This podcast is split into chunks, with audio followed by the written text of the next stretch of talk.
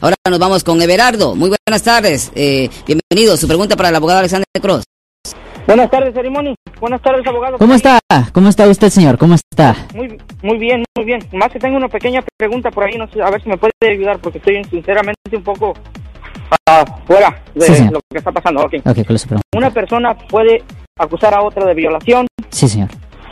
ok. Y ya después, cuando no es culpable, ya que hizo que la otra persona agarrara abogado, gastara dinero y todo, ya chequearon el caso, y saben que siempre no fue cierto. ¿La otra persona no recibe cargos o cómo? No sé cómo está el asunto. Bueno, es exactamente lo que yo acabo de decir ah, antes. ah, el problema es esto. Es que legalmente, le voy a decir, le voy a decir lo que es legal y lo que es casi siempre pasa. Ah, legalmente la fiscalía sí tiene la habilidad de presentar cargos por hacer reporte falso a una víctima. Eso sí es verdad. La, la fiscalía tiene la habilidad de hacerlo. Ahora, es súper raro. Es súper raro que lo hagan. Y la razón es porque la fiscalía lo mira como un conflicto de interés. Por ejemplo, eh, imagínense si la fiscalía está ahí con la víctima, hablando con la víctima, entrevistando a la víctima. En efecto, está al lado de la víctima y están acusando a un supuesto violador. Y después existe, traen evidencia donde indiscutiblemente la otra persona, el, el- sospechoso, el- el acusado, no pudo haber cometido la falta y por consecuencia tuvieron que votar los cargos. La cosa es que, aunque tengan el derecho de hacer esto, es raro que la fiscalía después va a mirar a la víctima con quien ellos estaban teniendo reuniones y con quien ellos est- estaban teniendo ah, conversaciones confidenciales que después van a cambiar del otro lado y decir, oh, pues ahora por haber mentido te vamos a tener que presentar cargos a ti. Ellos tienen el derecho de hacerlo, pero casi nunca lo hacen. Esa era mi pregunta, porque ya chequearon todo, incluso fue el, el, ah, el que se encargó del caso, Sí, estuvo chequeando, chequeó el récord, chequeó todo y no hubo evidencia, no hay nada. Sí, no, yo entiendo eso. Y le votaron, y supongo que le votaron los cargos, ¿correcto? No le quitaron todo. Mira, lo- le quitaron Bueno, cargos, sí. Sí, pero mi estimado Everardo y también abogado Alexander Cross, yo eh, estaba anotando mientras estaba eh, René dando su, Sí. su versión, eh, estaba anotando esto y Everardo Sí, sí, viene.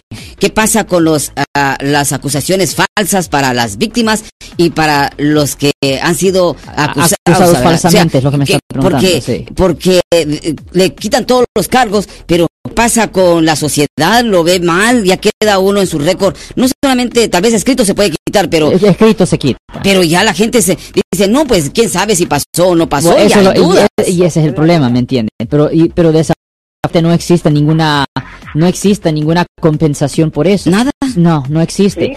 De I la- mean, I mean, de- más aparte ya te hizo agarrar a tu abogado, gastaste tu Eso dinero. ya, y es el problema. Y, y es el problema que el, el costo de agarrar un abogado, por ejemplo, un abogado criminalista como yo, el costo de agarrar un abogado ah, penalista como yo ah, es, ah, ¿cómo lo voy a decir? Eh, no es deductible en los impuestos, no es deductible y no es algo que Ni se, puede- reintegra, ni se y regresa. no, y no se puede compensar, no, no se puede compensar por ese gasto, no es como en la ley civil, cuando Wow. usted es dueño de un negocio y alguien lo demanda o usted demanda a alguien y puede ah, también recuperar costo de abogado y tiempo. Así no trabaja en la ley penal, usted mismo es 100% responsable por su propia defensa. Mm. Y, y es una cosa horrible, pero así es como trabaja la ley aquí en, en- y esto no solo es de California, eso es de del el- el país entero, los Estados Unidos. Bueno, mi, mi estimado Everardo, muchísimas gracias. Resulta que no. Ande pues, Merimoni, ya te extrañaba.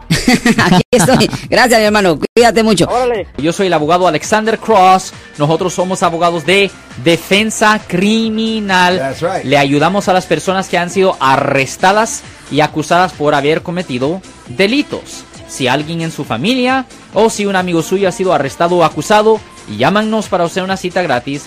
Llámenos para hacer una cita. Ese número es el 1 800 530 1800. Estamos aquí en toda la área de la Bahía. 1-800-530-1800. Y como siempre, por casos criminales, casos penales. Damos la primera cita gratis en nuestra oficina. Siempre estamos aquí todos los martes y viernes a las 12 y 35 respondiendo a sus preguntas con respecto a los casos penales y también nos pueden hacer preguntas en nuestra página de Facebook Live, doctor Alex Abogado, de nuevo 1-800-530-1800 Marcos. Bueno, vamos a llamar telefónica, pero ya fuera.